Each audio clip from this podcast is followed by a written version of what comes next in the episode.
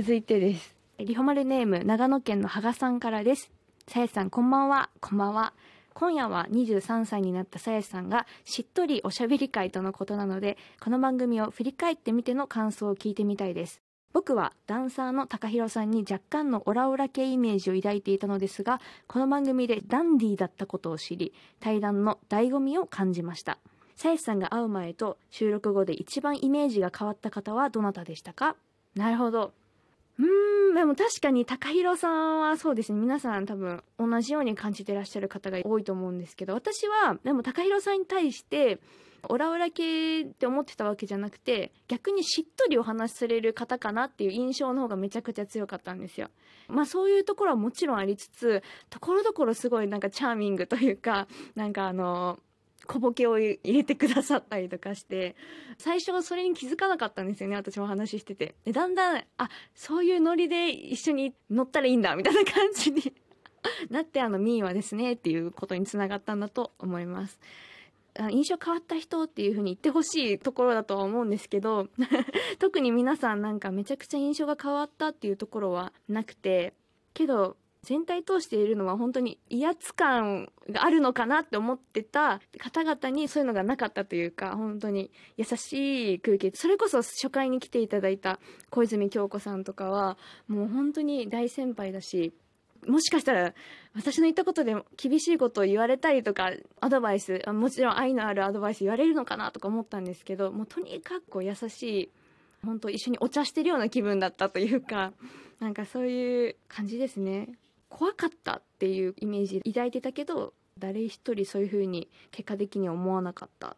ですかね。あでもあとゲストの皆さん私のことを多分深く知らなかった方もたくさんいらしたと思うんですけどだけど事前に番組聞いてきてくださったりとか私のことちょっと調べてきてくださったりとかそこまでしてくださるみたいな自分がゲストで来るのにっていうので感動はしていました。はい。なんかもうちょっと芸能人ってもっとドンと構えて何でも聞いてこいやみたいな感じ。私はあなたのこと知らないけどみたいな人が多いかなと思ったんで。すけど全然そんなことはなかったですはい。続いてリホマルネームなほなほさんからです。りほちゃんこんばんは。こんばんは。毎週欠かさず聞いています。これまで共演したゲストと収録後に連絡を取った人はいますか？りほちゃん大好き。ハートマークでいただいてます。ありがとうございます。そうですね。あのー、何人かいらっしゃるんですけど一番連絡取ったなと言えるのは夜遊びのいくらちゃんですね。あのダンスの話で盛り上がったりとか、まあ、あと私がギターをしてるっていうかじってるって話で盛り上がって、まあ、そこからあのちょいちょいと連絡を取ったりお話ししたりはさせてもらってます。今はもう本当にあの番組の中だとお互い敬語だったと思うんですけどもうちょっとフランクになってタメ口様に混ざったりとかしてお話しさせてもらってるんですけどまあ状況も状況なんでなかなか誘いづらくってですね。あとのっちさんにも連絡しました。またいつかお茶でもっていう話を自分から連絡しました。勇気を出してこの私がっていう感じなんですけど。ちゃんとのっちさんにも許可取ってもし行けたら 報告させてもらえたらと思います。続いて、えーと、と岐阜県のリホマルネームスバルさんからです。さやさんこのラジオについて友人や家族からの反応や評価はありましたか？ハッシュタグのエゴサしたりしていますか？反応はですね結構ありますよ。家族っていうか両親は毎週番組を聞いてくれていて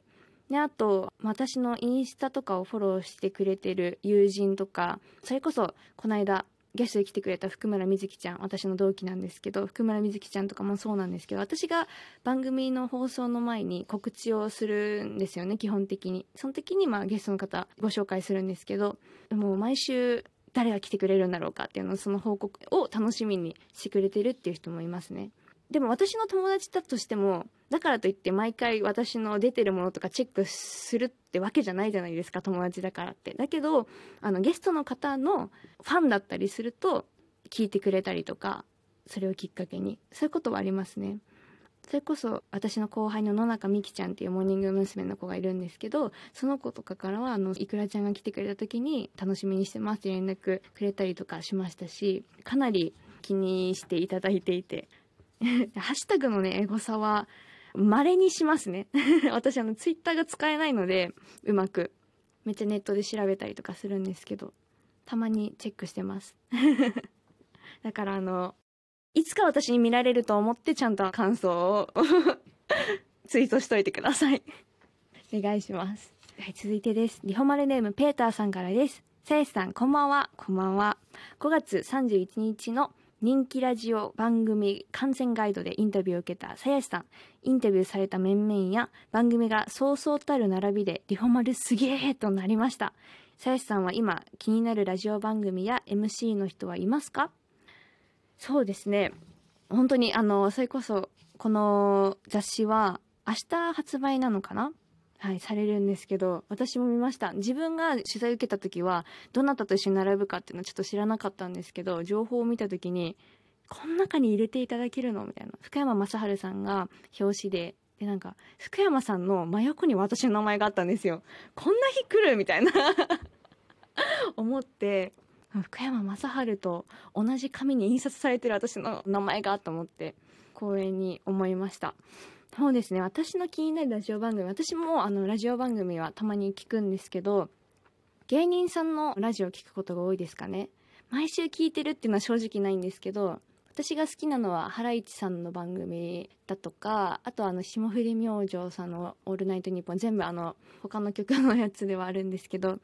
やっぱりこうお笑いが好きなのでそういうのもあってお笑い芸人の方の番組を聞くことが多いかな。でも本当にあの生放送でやってたりするとリスナーの方とのリアルタイムの会話が多いじゃないですか。そういうのとかなんかすごくとっさなしかも深夜にやってたりするのにすごいこうコミュニケーション撮れてるななんかこういうラジオいいなっていうふうに思ってるのでこの番組は収録ですけどあのメールいただいてるのでちゃんとねコミュニケーション取ってるって思ってもらえてるかなって気にしながら私もやっていたりはしています。勉強になりますねでも本当に。続いてリホマルネームペーターさんからです。さやさんこんばんは。こんばんは。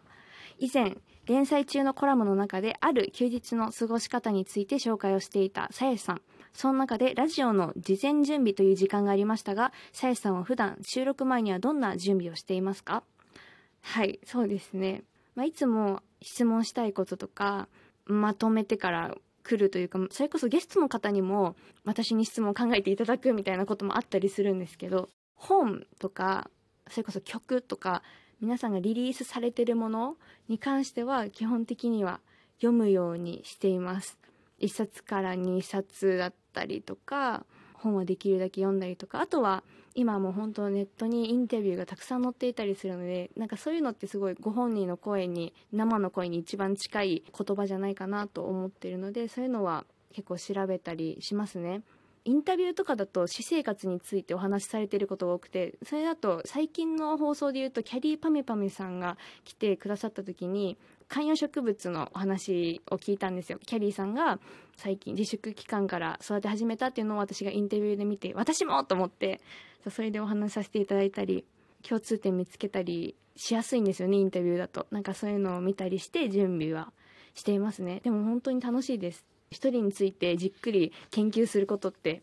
なかなかしなくないですか？めちゃくちゃファンとかじゃない限り。なんかそういう人たちのことを知ろうってする時間自体がとっても楽しみになってます。はい。